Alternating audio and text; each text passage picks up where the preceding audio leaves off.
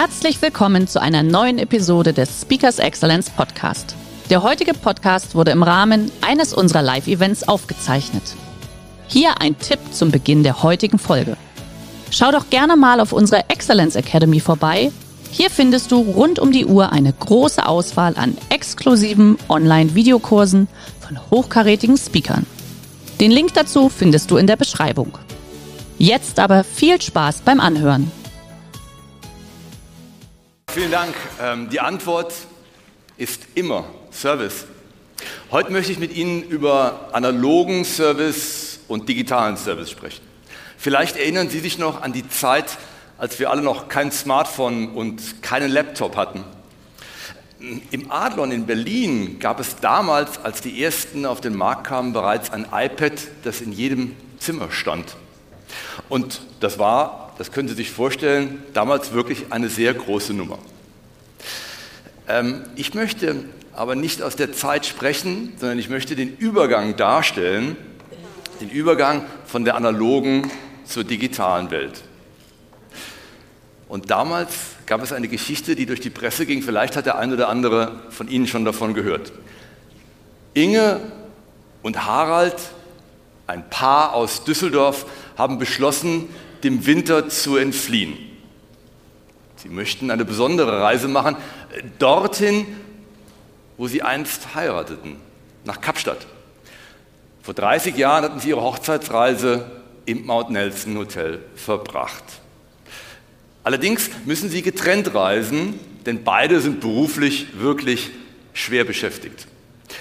Harald fliegt vor und Inge kommt einen Tag später nach.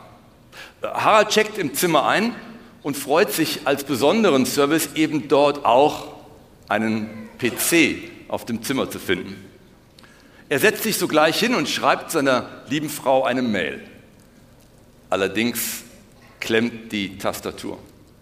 Er merkt das nicht und schickt die Mail ab. Zur gleichen Zeit in Duisburg kommt die frisch gebackene Witwe Monika von der Beerdigung ihres Mannes nach Hause. Manfred war Pfarrer, Protestant also, und ist einem Herzinfarkt erlegen. Monika, noch ganz aufgewühlt von der Beerdigung, findet nicht in den Schlaf und beschließt also, die Mails zu checken, in der Hoffnung auf ein wenig Trost von Freunden und Bekannten. Jedoch, als sie die erste Mail gelesen hat, schreit sie laut auf und fällt ohnmächtig um. Ihr Sohn Christian hört den Schrei und eilt herbei. Er findet seine Mutter auf dem Boden. Ohnmächtig, wie gesagt, vor dem, vor dem PC. Und dort entdeckt er eine Mail. Betreff, bin angekommen. Meine geliebte Frau, ich weiß, du bist überrascht von mir zu lesen.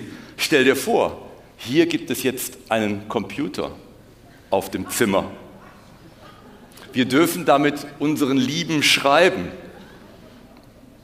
Ich habe bereits eingecheckt und für deine Reise ist alles geregelt. Ich werde mich freuen, dich morgen hier zu sehen. Ich wünsche dir eine gute Reise. PS, ganz schön heiß hier unten. Sie sehen, mit Service ist das so eine Sache. Manche Serviceideen funktionieren, andere strecken Witwen nieder. Damit ist aber bewiesen, im Service geht es um viel. Nein, ich glaube nicht. Im Service geht es immer um alles. Nur weil eine Idee neu ist, muss sie nicht unbedingt hervorragend sein. Nur weil etwas möglich ist, muss es das Ergebnis des Unternehmens nicht notwendigerweise verbessern. Und nur weil eine Idee digital ist, heißt das noch lange nicht, dass sie den richtigen Nerv unserer Kunden trifft. Digital hin oder her. Wenn wir den Kunden einfach nur einen Brocken hinschmeißen, einen digitalen zum Beispiel, heißt das noch lange nicht, dass wir ihn damit begeistern. Service ist nämlich nicht die Summe des Machbaren.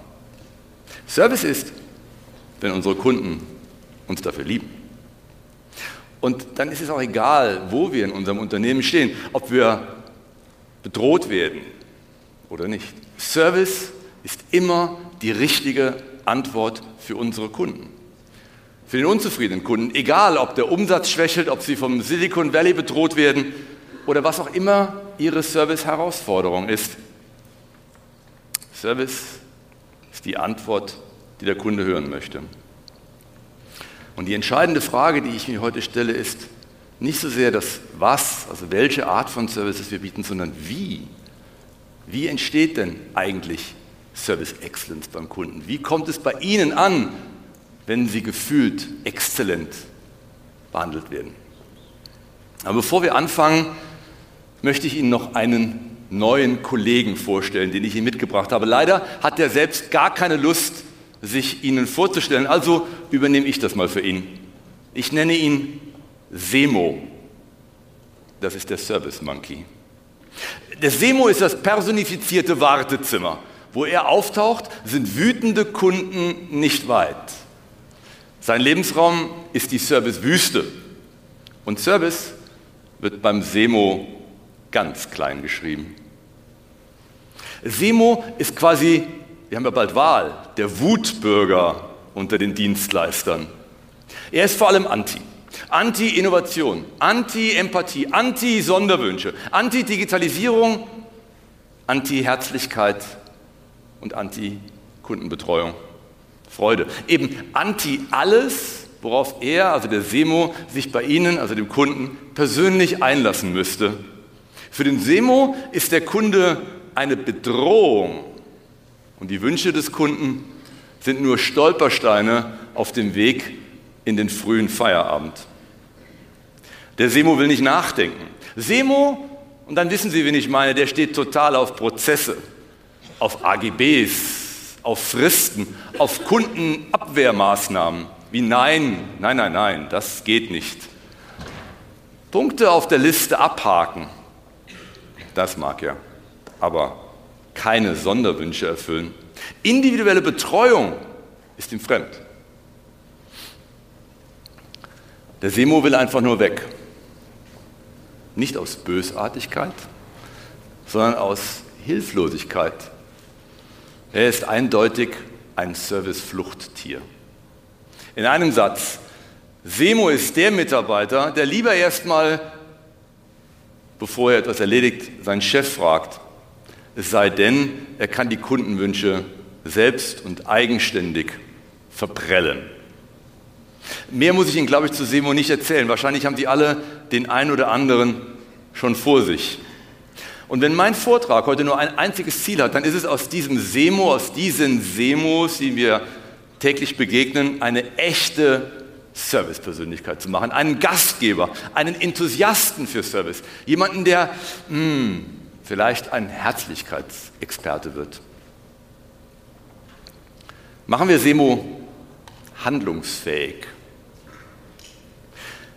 damit Service dafür sorgt, dass unser Unternehmen zur Lieblingsmarke von den Kunden wird. Wissen Sie, von wem ich äh, Service Excellence gelernt habe? Von keinem geringeren als Bill Clinton, dem Fast First Gentleman der Vereinigten Staaten. Allerdings, als ich ihn kennenlernte, war er noch Präsident der Vereinigten Staaten von Amerika. Als ich Clinton traf, hatte ich schon einige prägende Jahre in der Hotellerie, national und international hinter mir. Aber ich habe natürlich mich ganz intensiv auf seinen Besuch vorbereitet und lange darauf hingearbeitet. Mitte der 90er Jahre ist es also soweit. Ich bekomme den Ruf von Kempinski, als erster Hotelmanager das Adlon, das Hotel Adlon in Berlin zu eröffnen. Am 23. August 1997 eröffnen wir dieses prunkvolle Haus mit Pauken und Trompeten. Und die Wiedereröffnung dieses historischen Hauses war wirklich besonders. Zum ersten Mal wurde es von einem Bundespräsidenten, damals Roman Herzog, eröffnet. Ein verrückter Tag, das kann ich Ihnen sagen.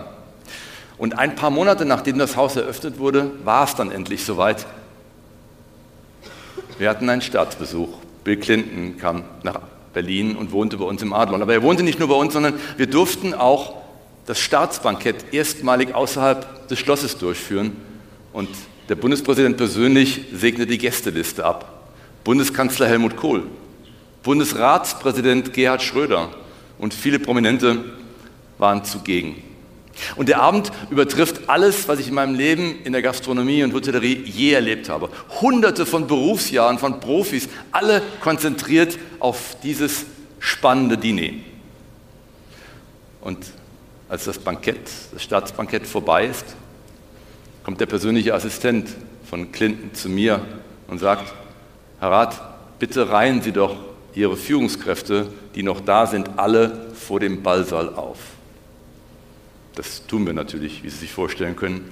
Und dann geht die Tür auf und der mächtigste Mann der Welt, der Präsident der Vereinigten Staaten von Amerika, kommt raus und geht tatsächlich zu jedem einzelnen meiner Führungskräfte und bedankt sich. Mein Küchenchef lobt er und sagt, Charlie, ein fantastisches Essen, was Sie serviert haben, ein wahrer Hochgenuss. Mein Oberkellner sagt da, ein exzellenter Service, vielen Dank, dass ich bei Ihnen heute Abend Gast sein durfte. Ich stehe ganz am Ende der Reihe und hoffe natürlich, dass die Zeit für ihn auch ausreicht. Und dann ist es soweit. Mit seiner linken Hand gibt er mir einen jovialen Druck auf die Schulter, die rechte reicht er mir, schüttelt mir die Hand und sagt, Carsten, you run a fabulous hotel. Great job. Well done. Sie können sich vorstellen, in dem Moment fühle ich, dass ich wichtiger bin als alle Staatsgäste. Für einen Moment gibt er mir das Gefühl, dass er ausschließlich und nur bei mir ist. Ich bin ganz euphorisiert von diesem Gefühl und renne zu meinem Freund, dem Küchenchef, dem Charlie, und sage, Charlie, kannst du dir das vorstellen? Der mächtigste Mann der Welt, der Präsident der Vereinigten Staaten, war gerade fünf Minuten nur bei mir. Sagt Charlie, Carsten, ich war dabei. Es waren nur fünf Sekunden. Aber für mich waren es die wesentlichen fünf Sekunden. Warum macht er das? Macht der Mann das, weil ihm langweilig ist mit den Staatsgästen im Ballsaal? Oder macht er das, weil er so ein außergewöhnlich netter Mensch ist? Nein. Natürlich macht er das aus anderen Gründen. Er weiß, dass ich irgendwann auf der Bühne stehe und darüber spreche. Scherz beiseite. Er macht das natürlich. Natürlich macht er das. Und seine Haltung überzeugt mich. Und ich frage mich, wollen wir nicht auch in unseren Unternehmen, dass unsere Kunden so über ihn sprechen, also wie ich über ihn? Wollen wir nicht auch dieses Gefühl immer wieder vermitteln, ausschließlich fünf Sekunden, wann immer es notwendig ist, wesentlich beim Kunden zu sein? Beim Gast, beim Patienten, beim Mandanten? Jedenfalls an der Schnittstelle zwischen dem Nicht-Semo und dem Kunden. Und daraus, also aus dieser Erfahrung mit Bill Clinton, habe ich meine 5-Sekunden-Regel entwickelt. Jede Begegnung mit einem Kunden, jede einzelne Begegnung hat das Potenzial, diese fünf Sekunden besonders zu machen. Fünf Sekunden, magische Sekunden, die unser Kunde ganz genau spürt. Ein Lächeln, eine Fünf-Sekunden-Regel. Die Kommunikation am Telefon, eine Fünf-Sekunden-Regel. Jede Chance, einen Neukunden zu gewinnen, nutzen wir die fünf Sekunden. Wenn wir das beherzigen, wird aus einer schnöden Transaktion Service Excellence. Fünf Sekunden Investment, das kostet nicht viel Geld. Das kostet wenig Zeit. Das ist nicht aufwendig. Aber es macht so einen großen Unterschied. Bei jeder Begegnung. Denn bei jeder Begegnung geht es darum, den Kunden zu beeindrucken. Denn es geht immer beim Kunden um alles. Dem Service-Mitarbeiter, den Sie jetzt begegnen, der hat davon noch nichts gehört. Ein Semo, wie er im Buche steht. Und die Geschichte spielt hier in meiner Lieblingsstadt Köln, die Stadt des zukünftigen Fußballmeisters, des Deutschen. Es ist wunderbar, dass Sie nicht lachen. In anderen Städten kriege ich schallendes Gelächter, das ist wunderbar. Ja, ja, Fußball ist nicht die einzige Baustelle, die wir hier haben. Schon klar. Ich möchte fragen, wer von Ihnen fährt denn fort? Und, und wenigstens heimlich? Okay, ich sehe eine Hand, vielleicht äh, zwei. Mein erstes Auto war ein Ford, aber nicht irgendein Ford, nein, ein weißer Ford Escort XR3i. Und nur die Manta-Fahrer unter Ihnen, die wissen, was passiert, wenn wir uns an der Ampel begegneten. Ich bin 19, als ich dieses Auto kaufe, stolz wie Bolle und habe das natürlich von meinem ersten sauer Ersparten erstanden. Gut, der Wagen hat 195.000 Kilometer gelaufen und nach einigen Wochen bleibe ich bereits liegen. Für die Nicht-Kölner unter Ihnen auf der einzigen deutschen sechsspurigen Innenstadtstraße. Wir nennen das die innere Kanalstraße. Jeder muss da lang, der durch Köln fährt. Alle. Und äh, als mein Auto liegen bleibt, damals war ja eine analoge Zeit, gab es noch keine Handys, steige ich aus, mache den, den Motorraum auf und die Kiste qualmt. Also mache ich mich auf den Weg zu einer Telefonzelle. In der Zwischenzeit fahren aber meine Kumpels vorbei im Manta und krölen.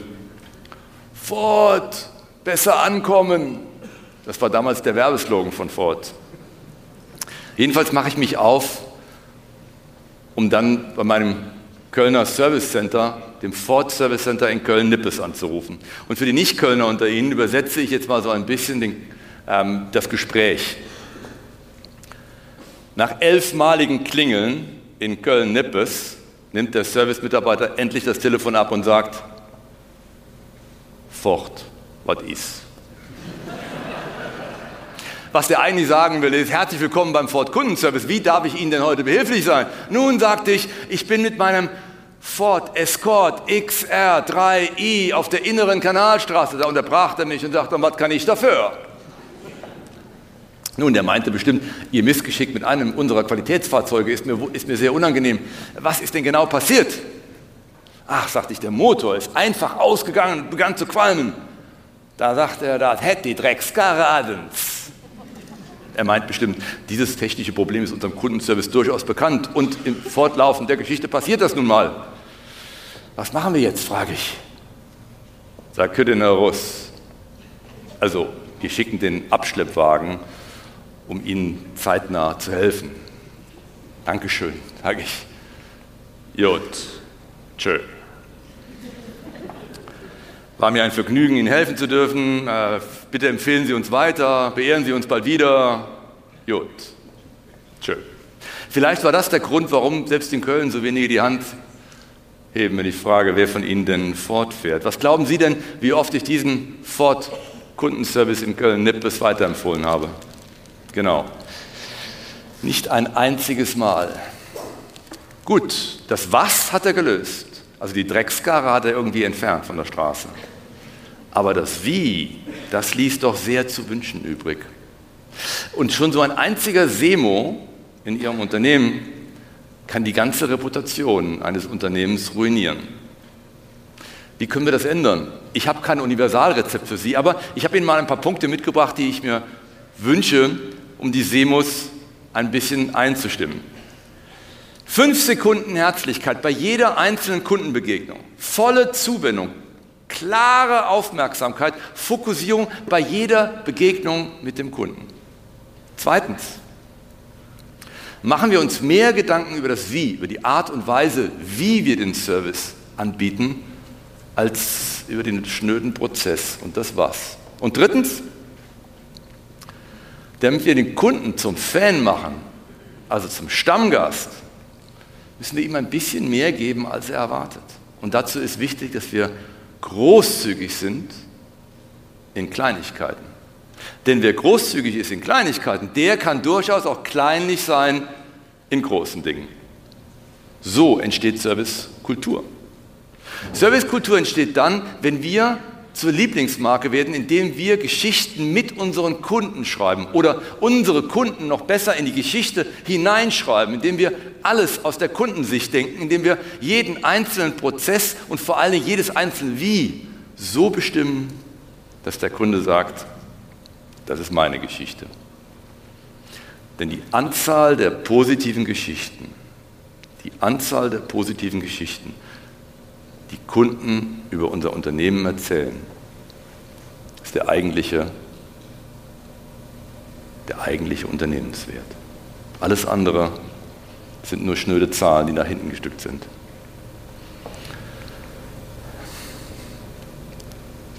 Am Ende ist Service immer persönlich.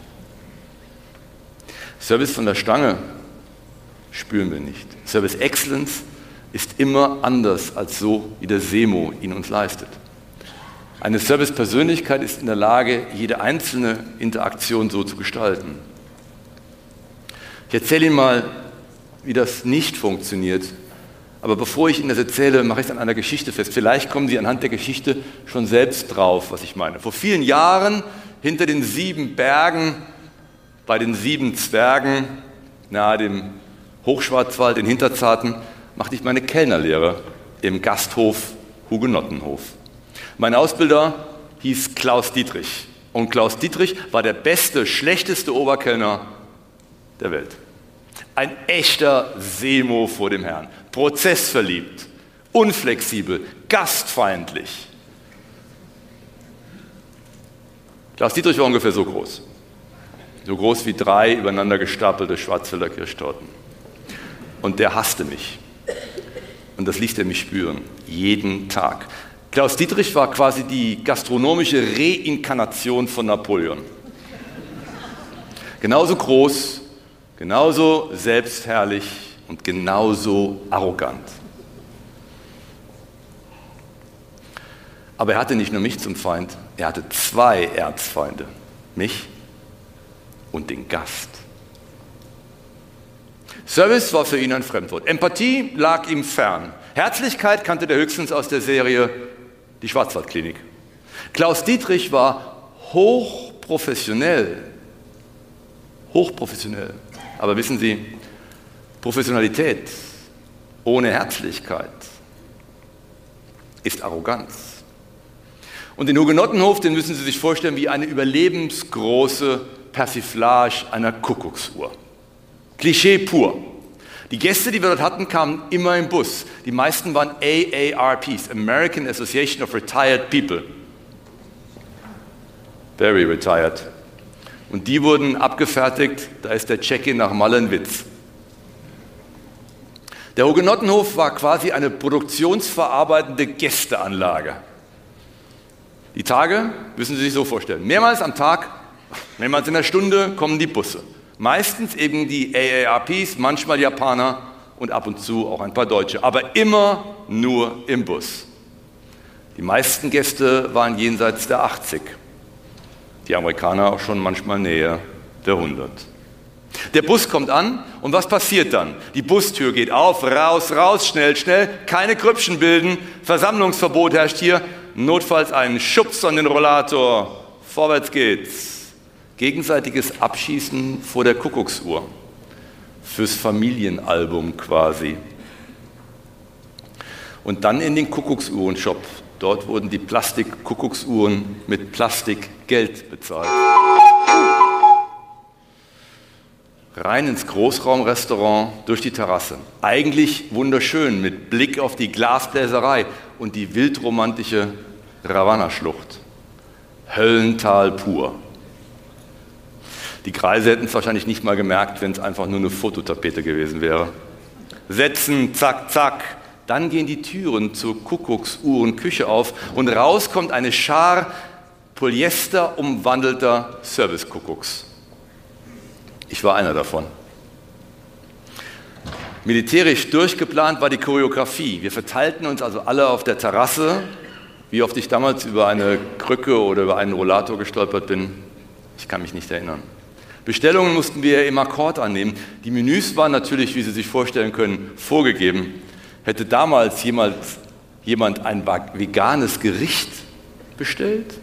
Klaus Dietrich hätte ihm wahrscheinlich höchstpersönlich die Ravanna-Schlucht hinuntergeschickt. Zur Schluchtengausi quasi. Die Gäste hatten keine Wahl. Service gab es nicht. Mund auf, Lädlesuppe rein, Obstler hinterher, Herzpillen nicht vergessen, kurze Reanimation, wenn nötig. Schnell, schnell, raus, raus, zack, zack, rein in den Bus auf nimmer Wiedersehen. Der nächste Bus wartet ja schon. Nennen Sie das Service Excellence? Natürlich nicht. Der Hugenottenhof jedoch, und das war das Spannende, der konnte sich das leisten, so mit seinen Gästen umzugehen. Dem ging es nämlich nicht darum, dass der Kunde wiederkommt. Nein, der wollte schnellstmöglich den nächsten Kunden haben. Also habe ich im Service im Hugenottenhof gelernt, wie es nicht funktioniert. Und vielleicht bin ich deshalb heute so allergisch, wenn der Service sich schlecht anfühlt. Vielleicht bin ich deshalb so fokussiert auf Service Excellence. Also jedenfalls gebe ich mir Mühe, dass meine Kunden, meine Gäste eine andere Erfahrung machen, persönlichen Service. Da lege ich großen Wert drauf. Das ist natürlich für meine Mitarbeiter, wie Sie sich vorstellen können, nicht immer so ganz einfach. Der heutige Vortrag hat dir gefallen? Dann schau dich doch gerne auf unserem Kanal um oder sei live bei einem Forum dabei. Weitere Informationen findest du in der Beschreibung. Bis zum nächsten Mal.